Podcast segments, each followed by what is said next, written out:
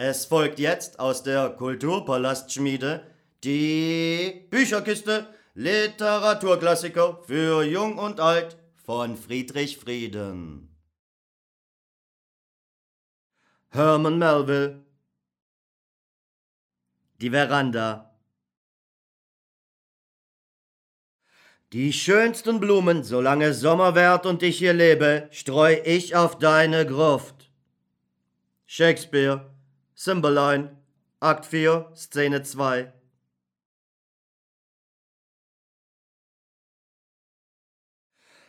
Als ich aufs Land übersiedelte, zog ich in ein altmodisches Bauernhaus ein, das keine Veranda hatte. Diesen Mangel bedauerte ich umso mehr, als ich ein Liebhaber von Veranden bin. Denn irgendwie verbinden sie die Traulichkeit des Innen mit der Freiheit des Außen. Und es macht Freude, das Thermometer dort abzulesen.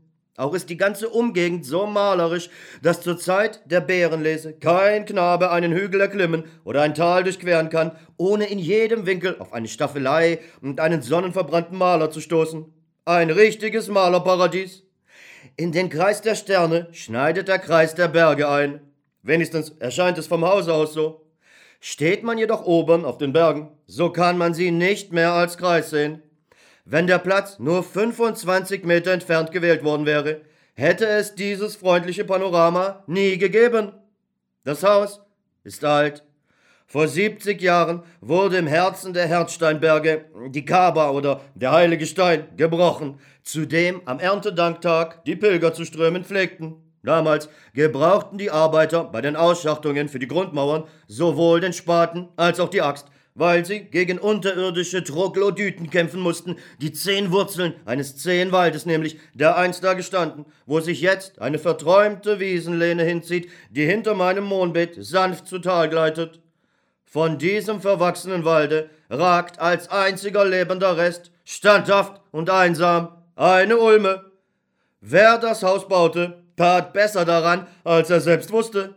Oder Orion ließ vielleicht in einer Sternennacht sein Damoklesschwert vorm Himmelsgewölb herunterblitzen und befahl ihm, baue hier. Denn wie könnte der Erbauer sonst geahnt haben, dass ihm, nach dem Schaffen der Lichtung, solche königliche Aussicht beschieden wäre? Kein geringerer als der Greylock, umringt von seinen Hügeln, ist hier zu erschauen, wie Karl der Große unter seinen Paladinen.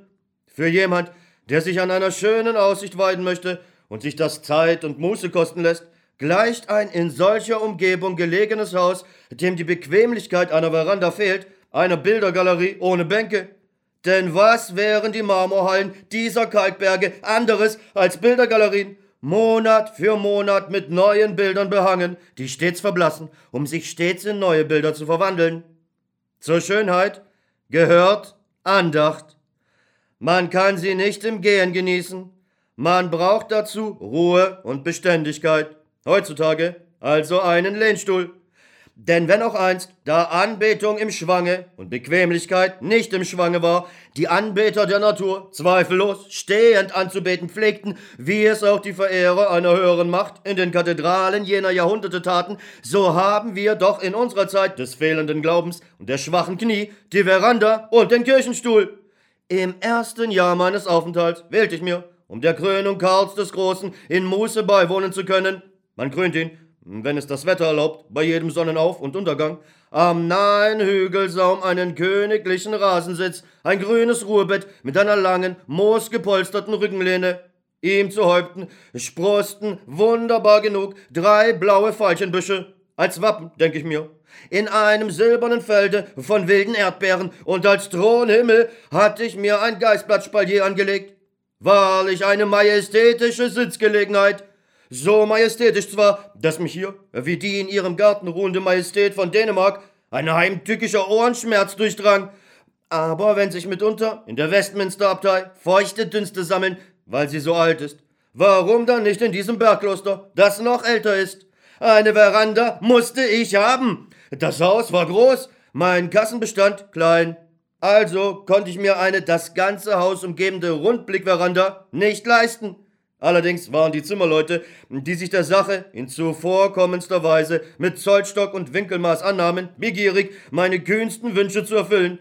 Den Kostenpunkt habe ich vergessen.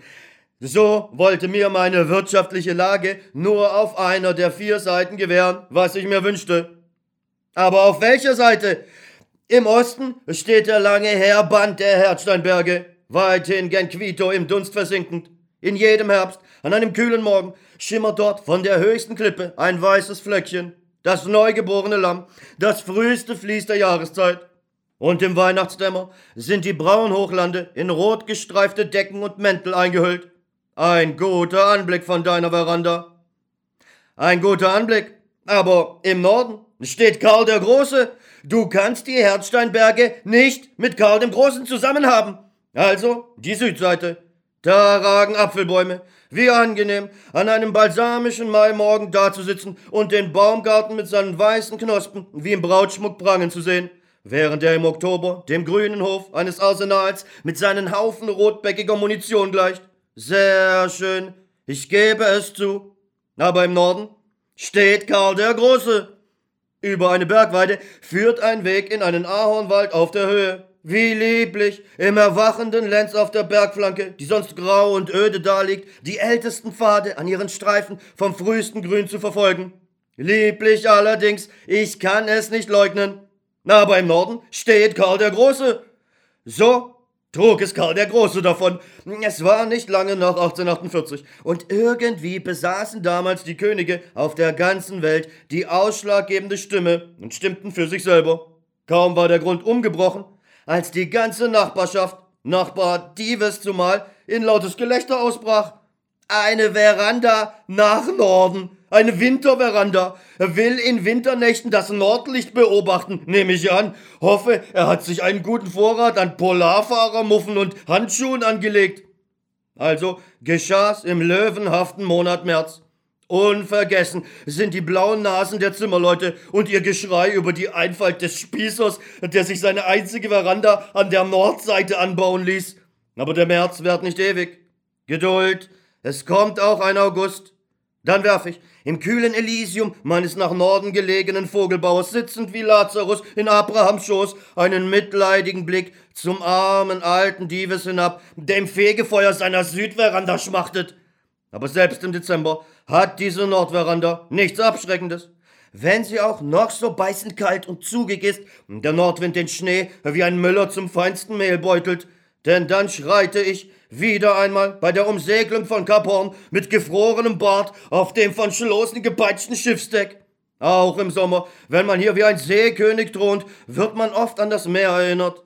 Lange Bodenwinde lassen das schiefe Korn wogen. Gräser kräuseln sich über die niedrige Veranda wie kleine Wellen auf dem Strand.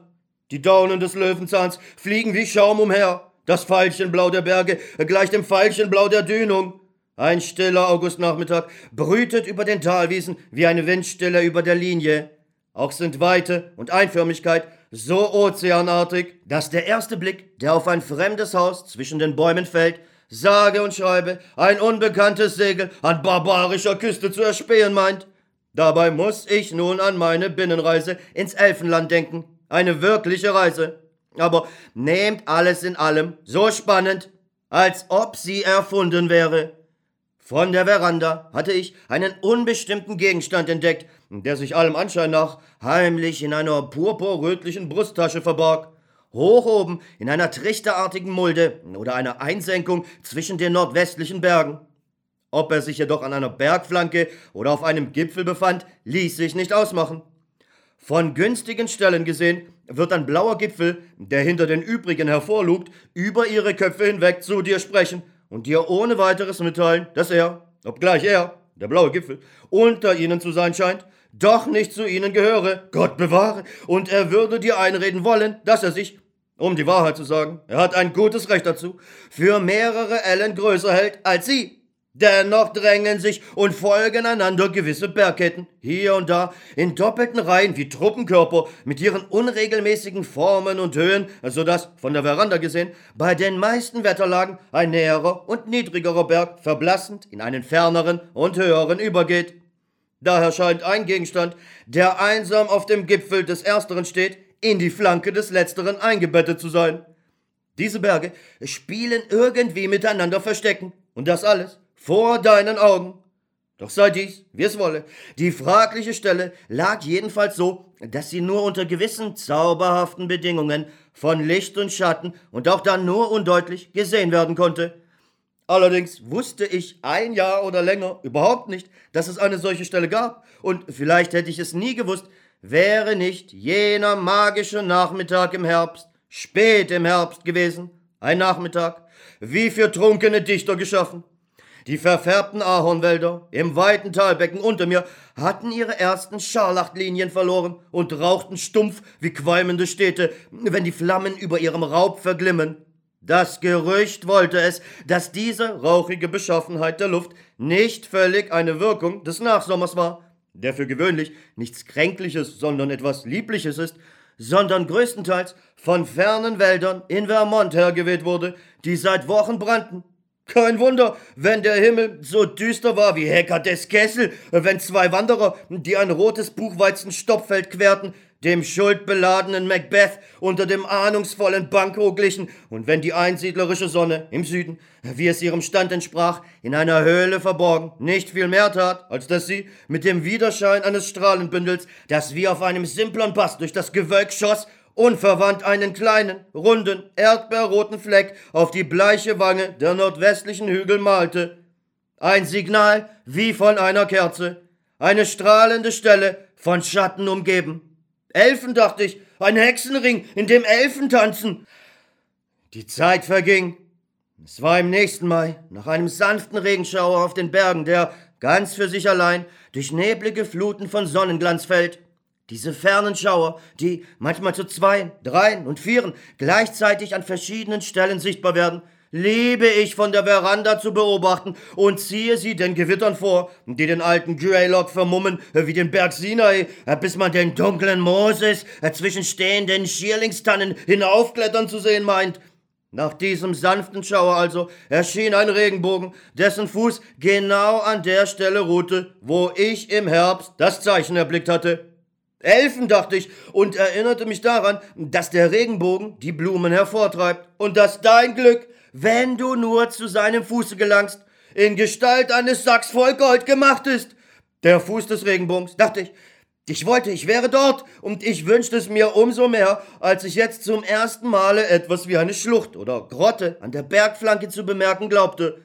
Zumindest glänzt es dort was immer es war, durch den Regenbogen gesehen, wie die Silbermine von Postosi. Aber ein unpoetischer Nachbar sagte mir, es sei zweifellos nur eine verlassene alte Scheune, deren Breitseite eingestürzt war und die den Berghang zum Hintergrund hatte. Ich war zwar nie dort gewesen, wusste es aber besser. Einige Tage später ließ heller Sonnenschein an der bewussten Stelle einen goldenen Funken aufflammen. Dieser Funke war so lebhaft, dass er nur aus Glas entspringen konnte. Das Gebäude, sofern es überhaupt ein Gebäude war, konnte wenigstens keine Scheune sein. Schon gar nicht eine verlassene, in der seit zehn Jahren altes Heu faulte. Nein, wenn es vom Menschen erbaut war, musste es eine Hütte sein. Vielleicht schon lange öde und baufällig, aber in diesem Lenz magisch herausgeputzt und glasiert. An einem anderen Nachmittag bemerkte ich in derselben Richtung über schattendunklen Wipfeln gestaffelten Laubwerks einen breiteren Glanz wie von einem silbernen Schilde, der von einem geduckten Krieger in die Höhe gehalten wird. Dieser Glanz konnte, wie mich Erfahrung in diesen Dingen lehrte, nur von einem neu mit Schindeln belegten Dache stammen.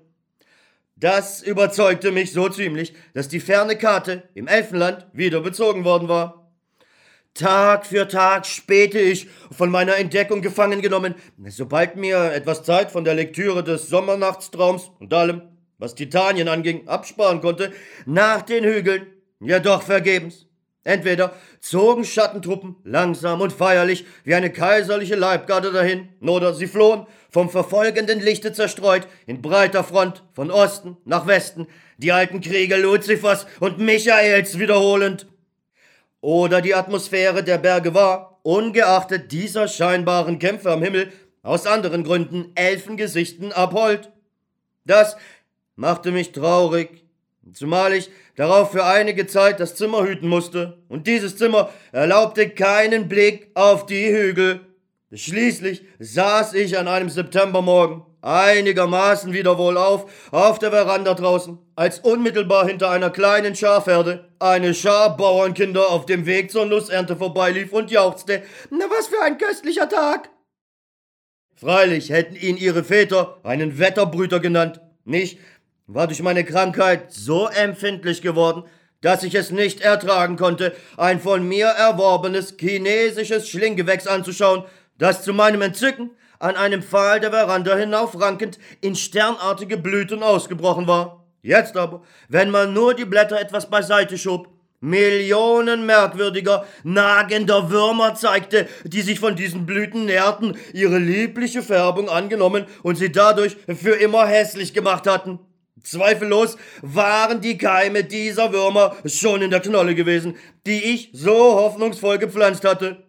So saß ich in der undankbaren Grämlichkeit meiner langwierigen Genesung da, als ich plötzlich aufschauend das goldene Bergfenster sah, blendend wie ein Delfin der Tiefsee. Elfen, dachte ich wieder, die Elfenkönigin an ihrem Elfenfenster, zumindest ein fröhliches Bergfräulein. Ihr Anblick wird mir wohltun, wird meine Schwäche heilen. Nicht länger gezaudert. Jetzt will ich meine Nachen zu Wasser bringen. Freudig mein Herz ahoi und absegeln ins Elfenland, zum Fuße des Regenbogens im Elfenland. Wie und auf welcher Straße ich dahin gelangen sollte, wusste ich freilich nicht, auch konnte mich's niemand lehren. Nicht einmal ein gewisser Edmund Spencer, der dort gewesen war, wie er mir schrieb, aber nichts weiter sagen konnte, als dass man, um ins Elfenland zu gelangen, hinreisen, aber fest im Glauben sein müsse. Ich nahm Kurs auf den Elfenberg und bestieg am ersten schönen Tage, sobald es meine Kräfte erlaubten, meine Nachen, einen Nachen mit hohem Ledersattel, band ihn los und fortsegelte ich, ein freier Reisender, auf einem Herbstblatt. Es war frühe Dämmerung, und wie ich gen Westen fuhr, säte ich den Morgen vor mir her. Nach einem Ritt von ein paar Meilen gelangte ich in die Gegend der Hügel, konnte sie jedoch jetzt nicht sehen. Ich hatte den Weg nicht verloren, denn die Goldruten am Straßenrhein zeigten mir, wie Wegweiser, zweifellos die Richtung zum goldenen Fenster an. Ihnen folgend kam ich in eine öde und traurige Gegend, wo die grasigen Wege von schläfrigen Viehherden begangen waren, die der Tag weniger zu wecken, als in ihrem Schlafwandel zu stören schien. Sie weideten nicht, denn Verwunschene essen nie. Das behauptet wenigstens Don Quixote, der weiseste aller Weisen, die je gelebt haben. Ein Schritt weiter und erreichte schließlich den Fuß des Elfenbergs, sah aber noch keinen Hexenring. Eine Bergweide stieg vor mir an, fünf vermoderte Stangen niederbrechend, die von so feuchtem Grün waren, dass sie aus einem versunkenen Wrack aufgefischt zu sein schienen, kam ein perückentragender alter Widder, langgesichtig und mit krummem Gehörn, schnuppernd heran. Dann wandte er sich ab und trollte längs einer Milchstraße von Silbergras an blassen Sternhaufen kleiner Vergissmeinnicht vorbei und hätte mich weiter auf seinen Sternenpfad geführt, wenn nicht güldene Scharen von Goldammern, zweifellos Lotsen zum goldenen Fenster, erschienen wären, die vor mir her von Busch zu Busch tiefen Wäldern entgegenflogen.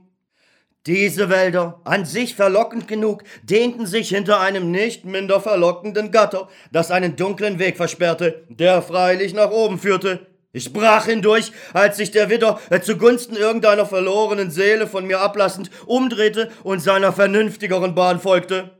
Denn hier war für ihn verbotene Gegend.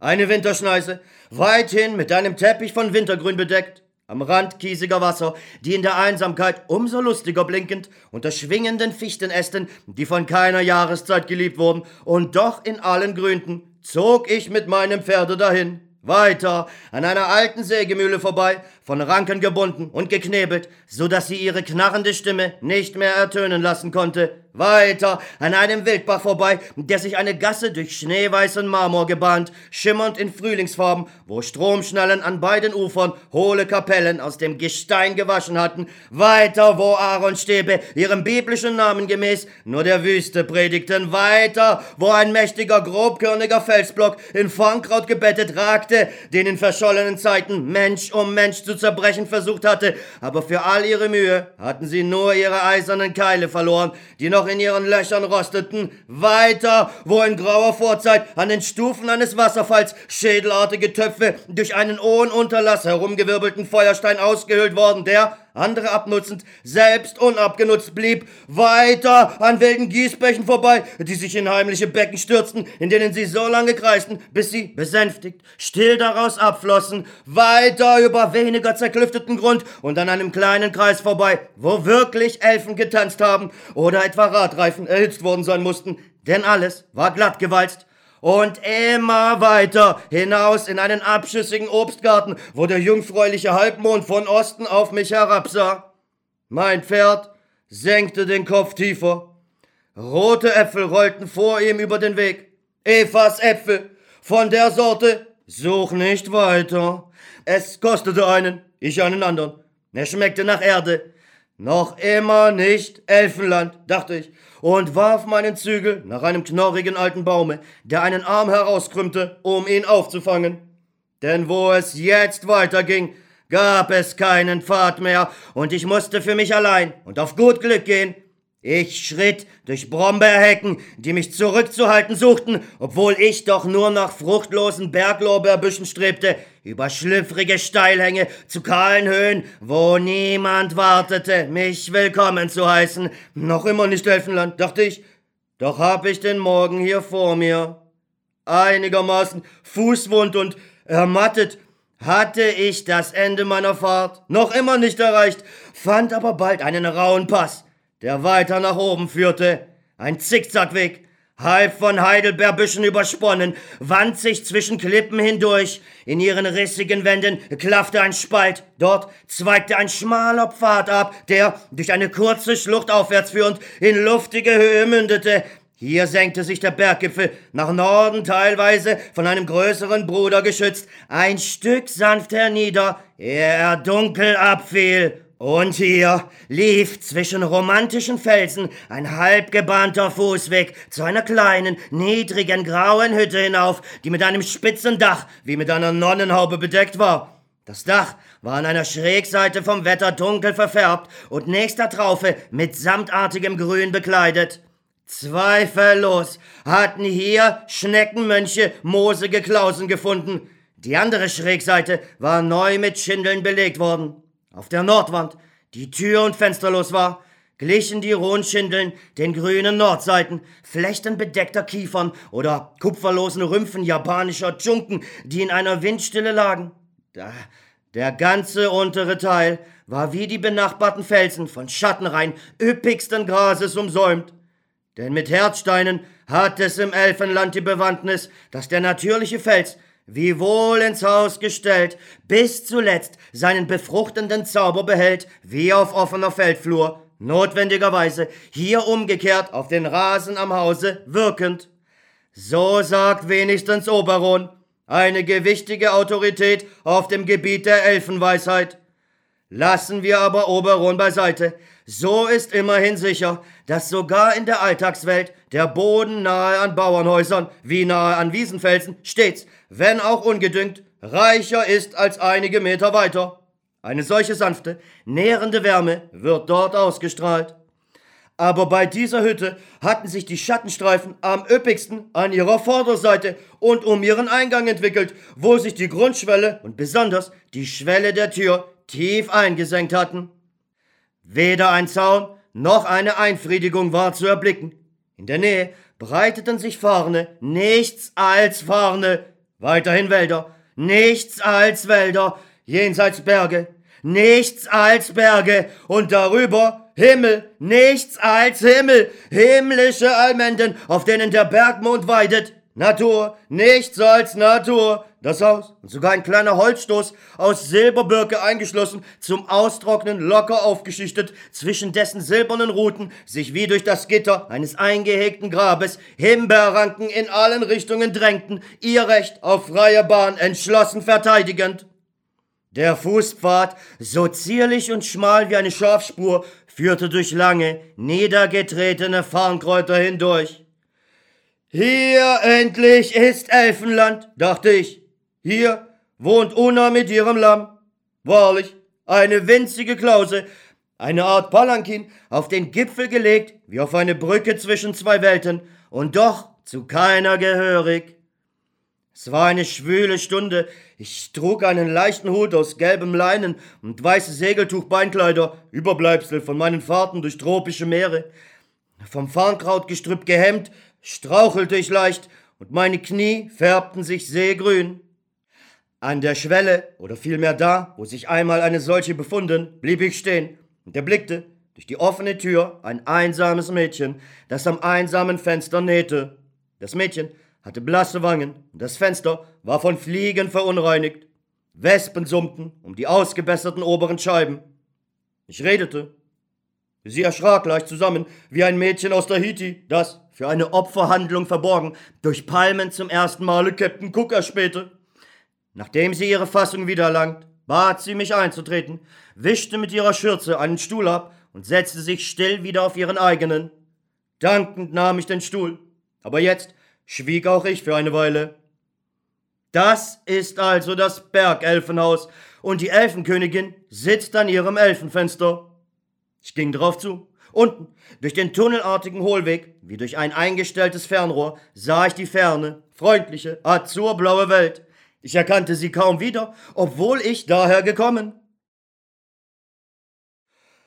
Diese Aussicht muss Ihnen sehr gefallen, sagte ich endlich. Ach, Herr, antwortete sie, indem ihr Tränen in die Augen traten. Als ich zum ersten Male durch dies Fenster schaute, glaubte ich, ich könnte ihrer nie müde werden. Und warum sind Sie ihrer jetzt müde? Ich weiß es nicht, antwortete sie, und eine Träne fiel herab. Aber daran ist nicht die Aussicht, sondern Marianne selbst schuld. Einige Monate vorher war ihr Bruder, der erst 17 Jahre zählte, nach langer Wanderung von der anderen Seite des Berges hierher gekommen, um Holz zu fällen und Kohle zu brennen, und sie, seine ältere Schwester, hatte ihn begleitet. Lange schon waren sie Waisen und jetzt die einzigen Bewohner des einzigen Hauses auf dem Berge. Kein Gast kam zu ihnen, kein Wanderer ging an ihrer Hütte vorüber.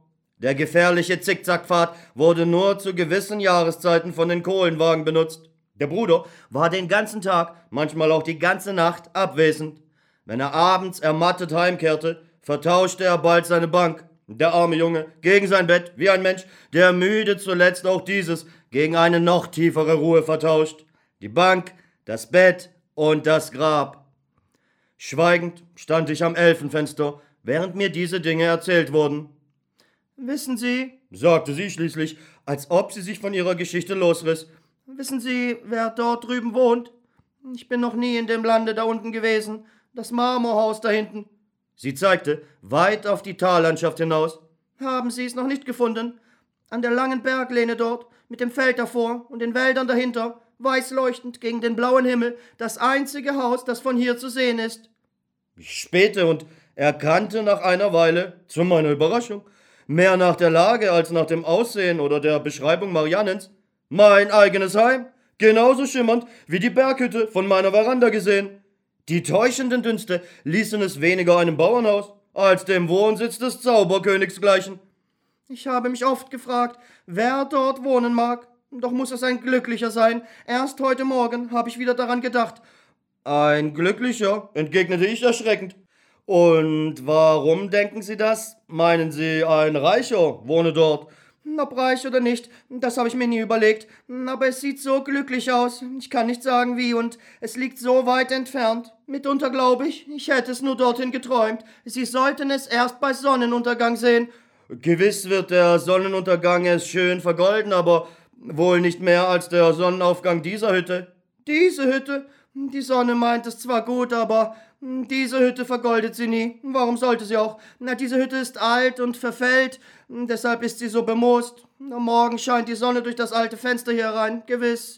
Es war zugenagelt, als wir kamen. Ich kann es einfach nicht sauber halten, wie viel Mühe ich mich's auch kosten lasse. Manchmal brennt die Sonne, manchmal blendet sie mich beim Nähen und regt die Fliegen und Wespen auf. Fliegen und Wespen, wie man sie nur in alten Berghäusern kennt. Sehen Sie, dies ist mein Vorhang, die Schürze hier. Ich versuche, es damit zu schließen. Sehen Sie, wie sie ausbleicht? Die Sonne und dieses Haus vergolden. Das hat Marianne noch nie gesehen.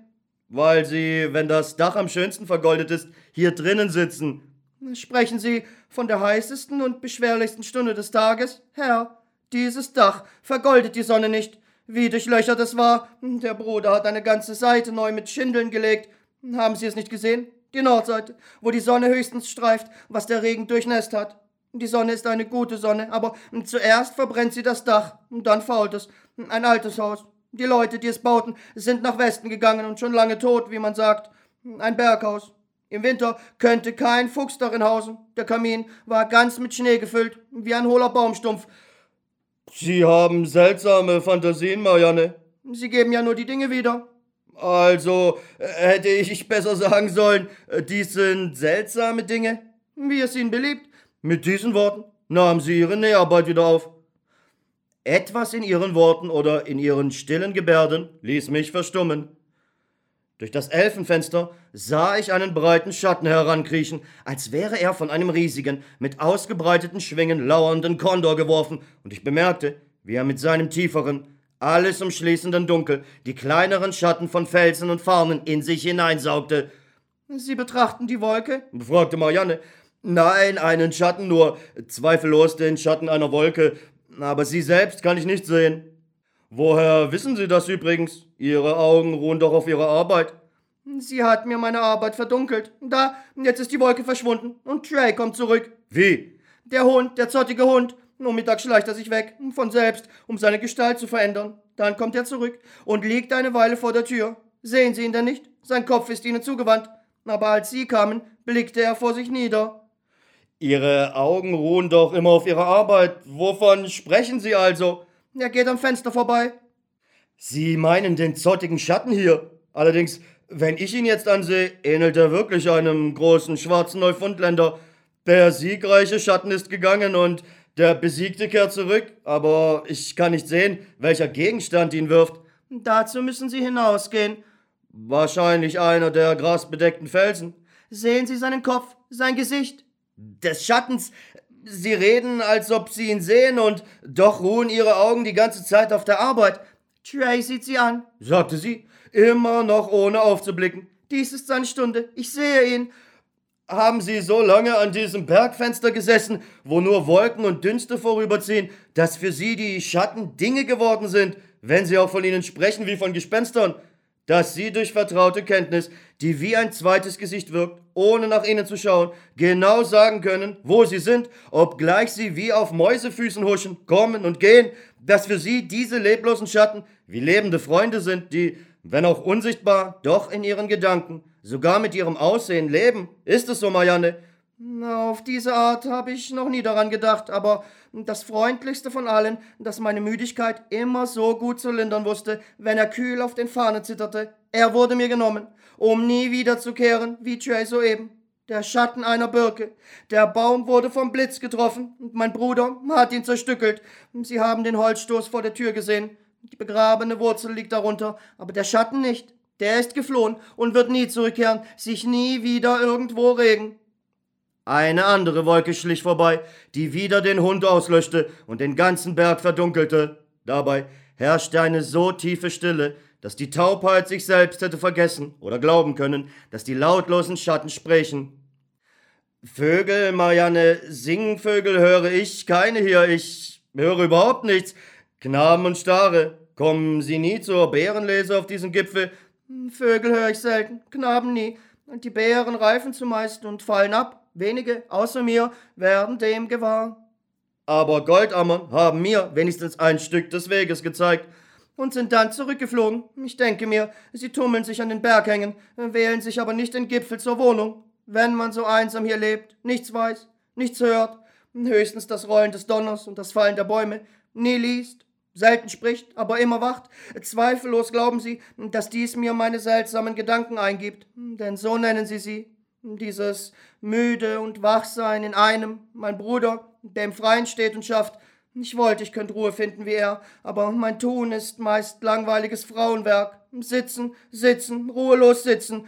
Gehen Sie nicht manchmal spazieren? Dies sind weite Wälder hier. Und einsame Wälder, einsam, weil sie so weit sind. Manchmal freilich, an Nachmittagen gehe ich ein Stückchen, aber bald komme ich wieder zurück. Besser ist, sich am Herd einsam zu fühlen, als zwischen den Felsen. Diese Schatten hier kenne ich, die in den Wäldern sind mir fremd. Aber in der Nacht ist's wie am Tage. Denken, denken, ein Rad lässt sich nicht aufhalten, nur der Wunsch nach Schlaf dreht es immer fort. Ich habe gehört, dass man bei dieser überwachen Müdigkeit Gebete sprechen und dann den Kopf auf ein frisches Kissen legen soll. Sehen Sie? Sie zeigte durchs Elfenfenster den Hang hinunter nach einem kleinen Garten in der Nähe, einem Blumentopf voll gehäufelter Erde, halb von schützenden Felsen eingefasst. Dort wandern sich, einige Fuß voneinander getrennt, zwei Hopfenranken, schwächlich und verkümmert, an zwei Stäben hinauf und wollten, oben angekommen, zueinander gelangen. Aber die genarrten Schößlinge tasteten eine Weile in der leeren Luft, bis sie wieder dahin zurückkrochen, woher sie abgeschnellt waren. Sie haben es also mit dem Kissen versucht? Ja. Und auch mit den Gebeten? Mit Gebeten und Kissen. Gibt es denn kein anderes Mittel, keinen anderen Zauber? Ja, wenn ich nur einmal nach jenem Hause gelangen und sehen könnte, wer das glückliche Wesen ist, das es bewohnt. Ein närrischer Gedanke. Warum muss ich ihn nur denken? Vielleicht, weil ich hier so einsam lebe und gar nichts weiß. Auch ich weiß nichts, deshalb äh, kann ich Ihnen nicht antworten. Aber ihretwegen, Marianne, wünschte ich mir, dass ich der Glückliche in dem glücklichen Hause wäre, das Sie zu sehen träumen. Denn dann könnten Sie ihn jetzt anblicken und die Müdigkeit, von der Sie sprechen, verließe Sie vielleicht. Genug! Ich wende meine Nachen nicht mehr zum Elfenlande, sondern bleibe auf meiner Veranda. Sie ist meine Königsloge. Dieses Amphitheater hier, mein San Carlo Theater. Ja, es ist eine zauberische Bühne, die Illusion vollkommen. Frau Wiesenlerche, meine Primadonna, gibt hier ihre große Gastrolle. Und wenn ich ihre Sonnenaufgangsnote trinke, die wie die Memnonsäule vom goldenen Fenster zu tönen scheint, wie weit ist dann das müde Gesicht dahinter von mir entfernt? Aber allabendlich, wenn der Vorhang fällt, kommt mit dem Dunkel die Wahrheit. Kein Licht schimmert vom Berge. Hin und her wandere ich auf meiner Veranda, verfolgt vom Antlitz Mariannens und mancher wahren Geschichte.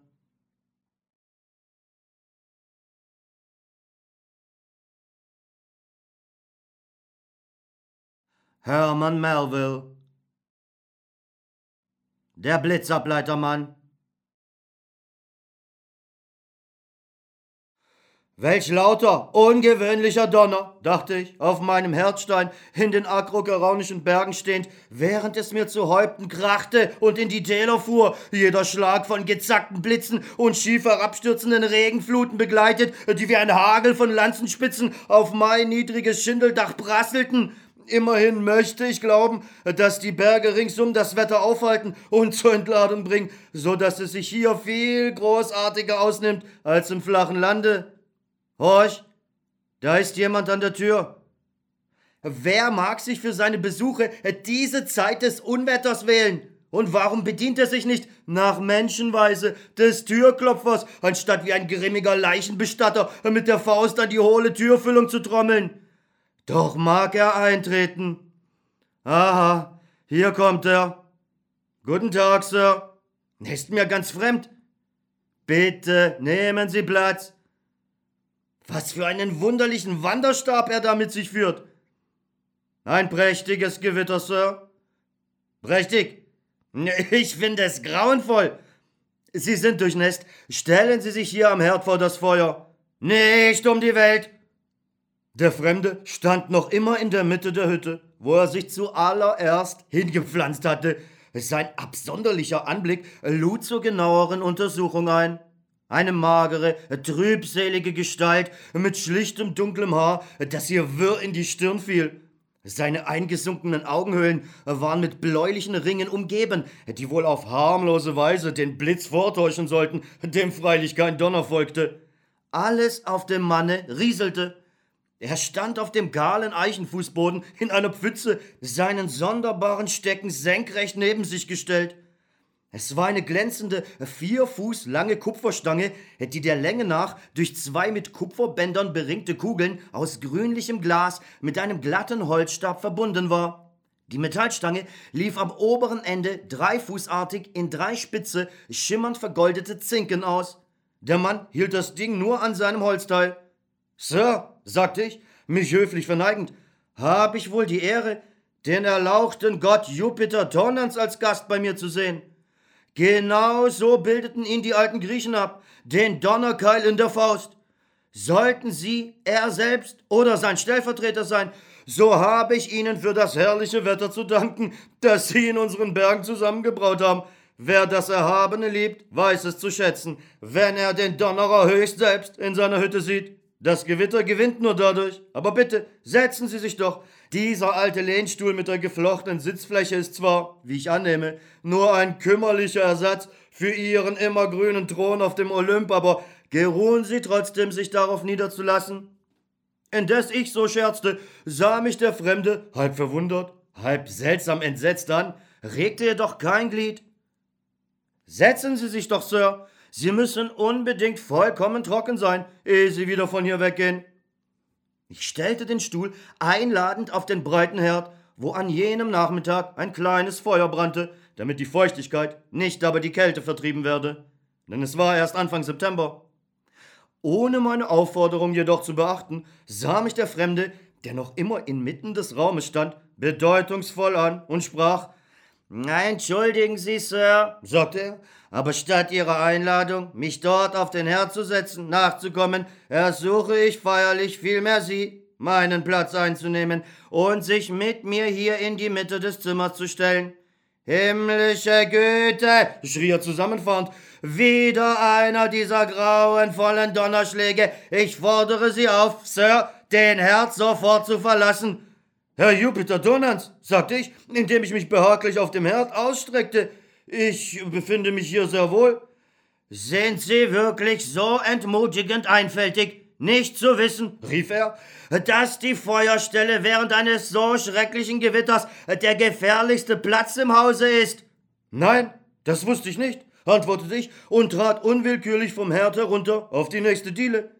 Der Fremde zeigte sich jetzt über den Erfolg seiner Mahnung so widerwärtig befriedigt, dass ich, wieder ganz unwillkürlich, auf den Herd zurücktrat und mir die würdevollste und stolzeste Haltung gab, die ich aufbringen konnte. Aber ich sagte kein Wort. Um Gottes Willen, rief er mit einer Stimme, in der sich Angst und Strenge sonderbar mischten. Um Gottes Willen, verlassen Sie den Herd. Wissen Sie denn nicht, dass die erhitzte Luft und der Ruß Leiter sind, von den mächtigen eisernen Feuerböcken ganz zu schweigen? Verlassen Sie diesen Platz. Ich beschwöre Sie, ich befehle es Ihnen. Herr Jupiter Tonnens, ich bin es nicht gewohnt, mir in meinem eigenen Haus etwas befehlen zu lassen. Nehmen Sie mich nicht mit diesem heidnischen Namen. Sie lästern in einer Zeit des Schreckens. Sir, hätten Sie vielleicht die Güte, mir den Zweck Ihres Besuchs mitzuteilen? Wenn Sie hier Schutz von dem Unwetter suchen, sind Sie willkommen, solange Sie sich höflich benehmen. Haben Sie aber ein Anliegen, dann nur heraus damit. Wer sind Sie? Ich Handle mit Blitzableitern, sagte der Fremde, seinen Ton mildernd. Mein besonderes Geschäft. Heiliger Himmel, was für ein Donnerschlag. Hat der Blitz schon einmal bei Ihnen eingeschlagen? Auf Ihrem Grundstück meine ich. Nein? Es ist besser, Vorsorge zu treffen. Mit diesen Worten ließ er seinen Metallstab bedeutsam auf dem Boden klappern. Von Natur gibt es keine gegen den Blitz gesicherten Festungen, aber Sie brauchen nur ein Wort zu sagen, und ich kann mit wenigen Schwüngen dieses Zauberstabs aus Ihrer Hütte ein Gibraltar machen. Euch, welche Himalaya-artigen Erschütterungen! Sie unterbrachen sich selbst, denn Sie wollten von Ihrem besonderen Geschäft sprechen. Mein besonderes Geschäft besteht darin, dass ich über Land fahre, um Aufträge auf Blitzableiter hereinzuholen. Dies hier ist mein Musterexemplar. Dabei tippte er an seinen Stab. Ich verfüge über die besten Empfehlungen. Er wühlte in seinen Taschen. In Kürgen habe ich im vergangenen Monat auf nur fünf Gebäuden 23 Blitzableiter aufgestellt. Warten Sie, war es nicht in Kürgen, wo in der letzten Woche, Sonnabend um Mitternacht, der Blitz in den Kirchenturm, in die große Ulme und in die Kuppel des Versammlungshauses einschlug. Waren da Ihre Blitzableiter im Spiel? Auf dem Baum und der Kuppel nicht, aber auf dem Kirchturm. Was für eine Bedeutung hat demnach Ihr Blitzableiter? eine Bedeutung auf Leben und Tod. Leider war mein Arbeiter nachlässig. Als er den Blitzableiter auf die Spitze des Turmes setzte, ließ er es zu, dass ein Metallteil den Blechbelag berührte. Also war es nicht mein Fehler, sondern der seine. Horch! Sei's drum, der Schlag hat laut genug gekracht, so dass ich ihn ohne besonderen Hinweis hören konnte. Ist Ihnen etwas über den Vorfall in Montreal im letzten Jahr zu Ohren gekommen? Eine Dienstmagd wurde, ihren Rosenkranz in der Hand, neben ihrem Bett vom Blitz erschlagen. Die Perlen des Rosenkranzes bestanden aus Metall. Dehnen sich ihre Handelsgeschäfte auch auf Kanada aus? Nein, aber wie ich erfahren habe, sind dort eiserne Blitzableiter im Gebrauch. Sie sollten sich die meinen zulegen, die aus Kupfer bestehen. Eisen schmilzt bekanntlich leicht. Außerdem werden die Stäbe dort so dünn angefertigt, dass ihre Fläche nicht ausreicht, den gesamten elektrischen Strom abzuleiten. Das Metall schmilzt und das Haus wird zerstört. Meine Blitzableiter aus Kupfer wirken niemals so. Die Kanadier sind ein närrisches Volk. Manche versehen den Blitzableiter am oberen Ende mit einem Knopf, wodurch eine tödliche Explosion entstehen kann.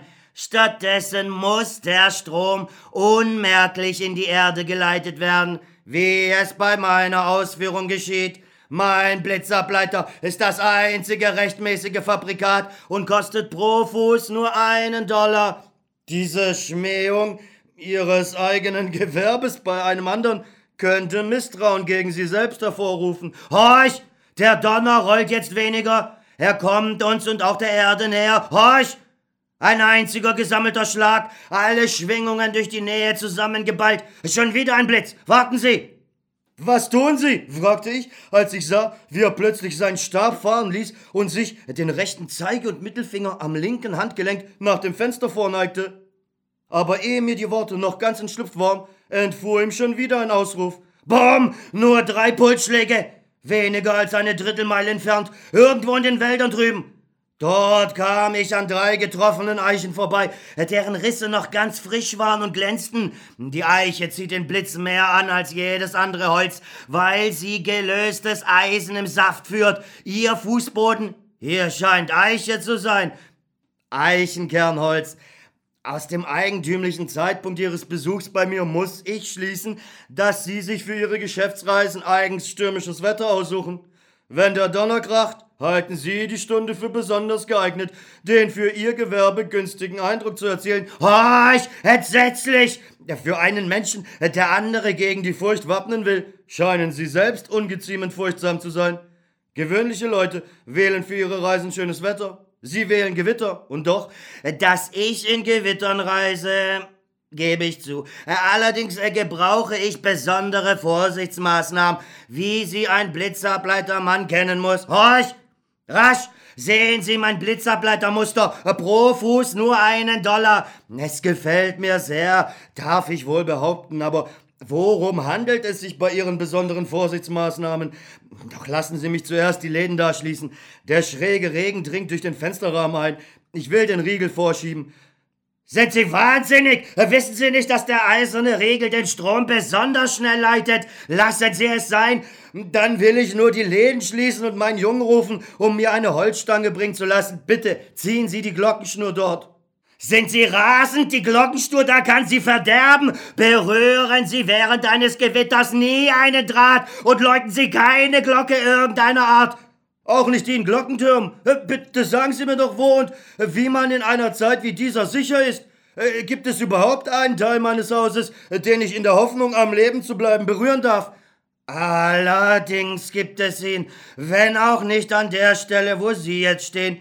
Treten Sie von der Wand weg, ja, manchmal gleitet der Strom an einer Wand herunter und pflegt dann diese, da der Mensch ein besserer Leiter ist als die Wand, zu verlassen, um auf jenen überzugehen. Bobs! Diesmal muss es ganz in der Nähe gewesen sein. Sicherlich war es ein Kugelblitz. Höchstwahrscheinlich. Sagen Sie mir sofort, welches nach Ihrer Meinung der sicherste Teil meines Hauses ist. Dieses Zimmer und die Stelle, auf der ich stehe. Kommen Sie hierher. Zuerst Ihre Gründe, Horch, nach dem Blitz der Schlag, die Fenster zittern, das Haus, das Haus, kommen Sie her zu mir. Ihre Gründe, wenn ich bitten darf, kommen Sie her zu mir. Nochmals besten Dank, ich denke, ich äh, werde es mit meinem alten Platz, äh, dem Herd, versuchen und äh, nun, Herr Blitzerbleitermann, seien Sie so gut und nennen Sie mir in den Pausen zwischen den Donnerschlägen die Gründe, weshalb Sie dieses Zimmer das sicherste des Hauses und Ihren eigenen Standort den sichersten Platz darin nennen. Jetzt ließ der Sturm für ein Weilchen nach, und der Blitzerbleitermann schien erleichtert zu sein. Er antwortete, Ihr Haus ist ein einstöckiges Gebäude mit Boden und Keller.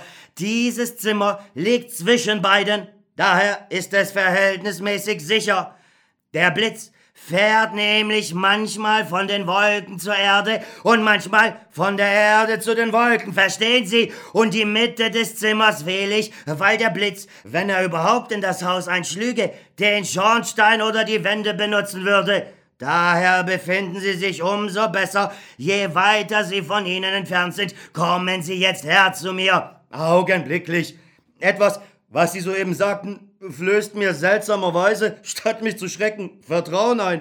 Was habe ich denn gesagt? Sie sagten, der Blitz fahre manchmal von der Erde zu den Wolken. Allerdings, man nennt es den Rückschlag. Wenn die Erde mit Elektrizität überladen ist, entlädt sich der Überschuss als Blitz nach oben. Der Rückschlag, das heißt, von der Erde zum Himmel. Immer besser. Aber äh, kommen Sie doch an den Herd und trocknen Sie sich. Ich bin hier besser aufgehoben. Bleibe lieber nass. Was? Das Beste, was Sie tun können, ist. Horch, schon wieder!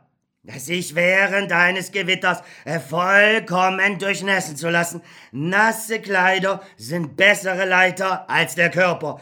Wenn demnach der Blitz einschlägt, kann er an den nassen Kleidern hinabfahren, ohne den Körper zu berühren. Der Sturm verstärkt sich wieder. Haben Sie eine Matte im Hause? Matten sind schlechte Leiter. Geben Sie mir eine, damit wir beide drauf stehen können. Der Himmel verfinstert sich. Es wird Nacht am Mittag. Horch! Die Matte! Die Matte! Ich gab ihm eine. Inzwischen schienen die umwölkten Berge zusammenzurücken und die Hütte erdrücken zu wollen.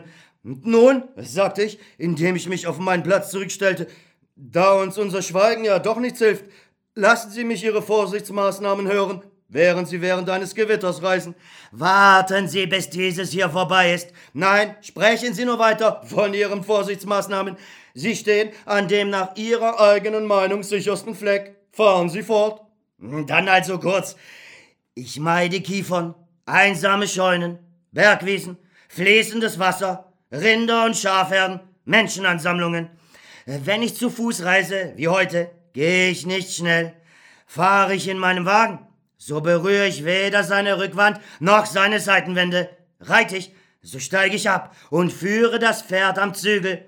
Aber vor allen Dingen meide ich große Menschen. Ich glaube zu träumen. Der Mensch meidet den Menschen. Und noch dazu in Zeiten der Gefahr. Große Menschen meide ich beim Gewitter. Äh, sind sie denn so unglaublich einfältig, nicht zu wissen, äh, dass die Größe eines Menschen, äh, der seine sechs Fuß misst, ausreicht, eine elektrische Wolke auf ihn herabzuziehen? Wurden nicht einsame Kentucky-Bauern äh, beim Flügen in der unvollendeten Furche erschlagen? Ja, wenn der Sechs-Fuß-Mann an fließendem Wasser steht, kommt es vor, dass ihn der Strom dem fließenden Wasser als Leiter vorzieht sich. Oh, ich, äh, ganz gewiss ist soeben der schwarze Spitzturm da drüben zersplittert. Ja, der Mensch ist ein guter Leiter. Äh, der Blitz geht durch ihn hindurch, äh, während er einen Baum nur entrindet. Doch, Sir, mit dem Beantworten Ihrer Fragen haben Sie mich so lange aufgehalten, dass ich noch nicht zu meinem Geschäft gekommen bin. Wollen Sie einen meiner Blitzableiter bestellen? Betrachten Sie dieses Muster. Wie Sie sehen, besteht es aus bestem Kupfer. Kupfer ist der beste Leiter. Ihr Haus ist niedrig, aber da es im Hügelland steht, nützt ihm diese Niedrigkeit nicht das geringste. Ihr Bergbewohner seid ganz besonders gefährdet. In Gebirgsgegenden sollte der Blitzableitermann seine meisten Geschäfte tätigen.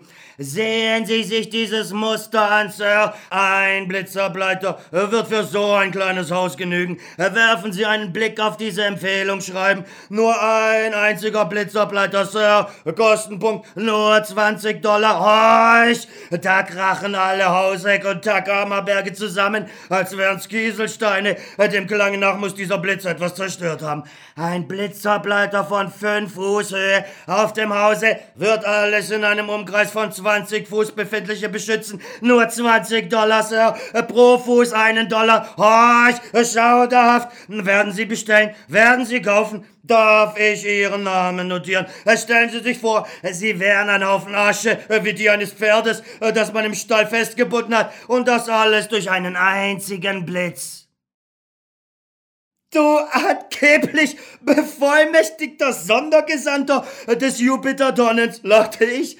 Du gerne groß, der daherkommt, um sich und seinen Pfeifenstiel zwischen Erde und Himmel zu pflanzen. Bildest du dir ein, dass du, weil du ein bisschen grünes Licht aus der Leidener Flasche zu schlagen verstehst, den ewigen Strahl ablenken könntest? Dein Stab rostet und zerfällt. Und wo bist du? Wer hat dich ermächtigt, du Tetzel, mit Ablass vom Ratschlag Gottes zu hausieren? Die Haare auf unseren Häuptern sind gezählt, wie die Tage unseres Lebens.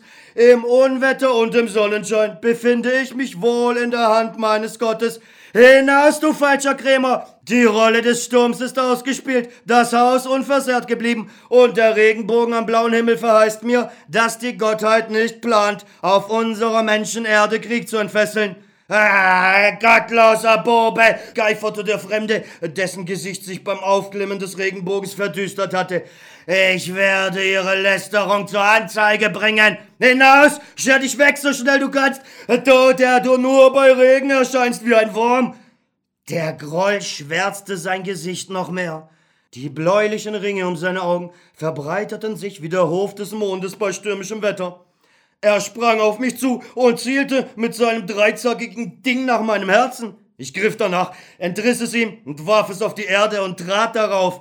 Den dunklen Gewitterkönig aus meinem Hause stoßend, schleuderte ich ihm sein verbogenes, kupfernes Zepter hinterher.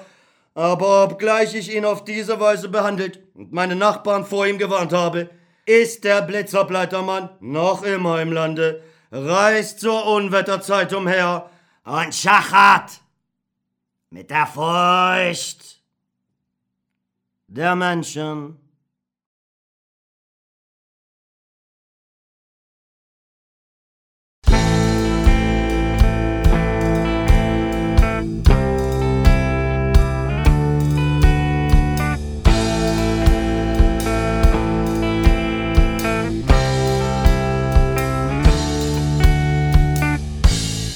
Hallo, ich bin Gott mir gefällt es jeden Tag Tausende von Menschen zu massakrieren.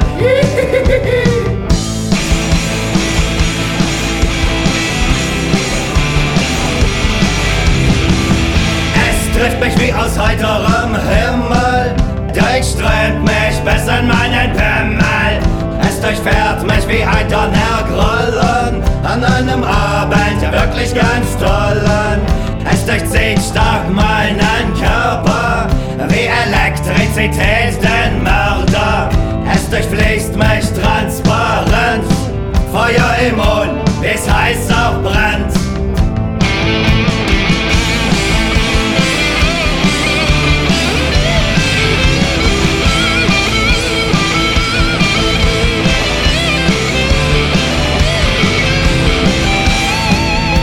zersplittert mich wie feinstes Glas, lässt mich zurück, ganz leichenblass.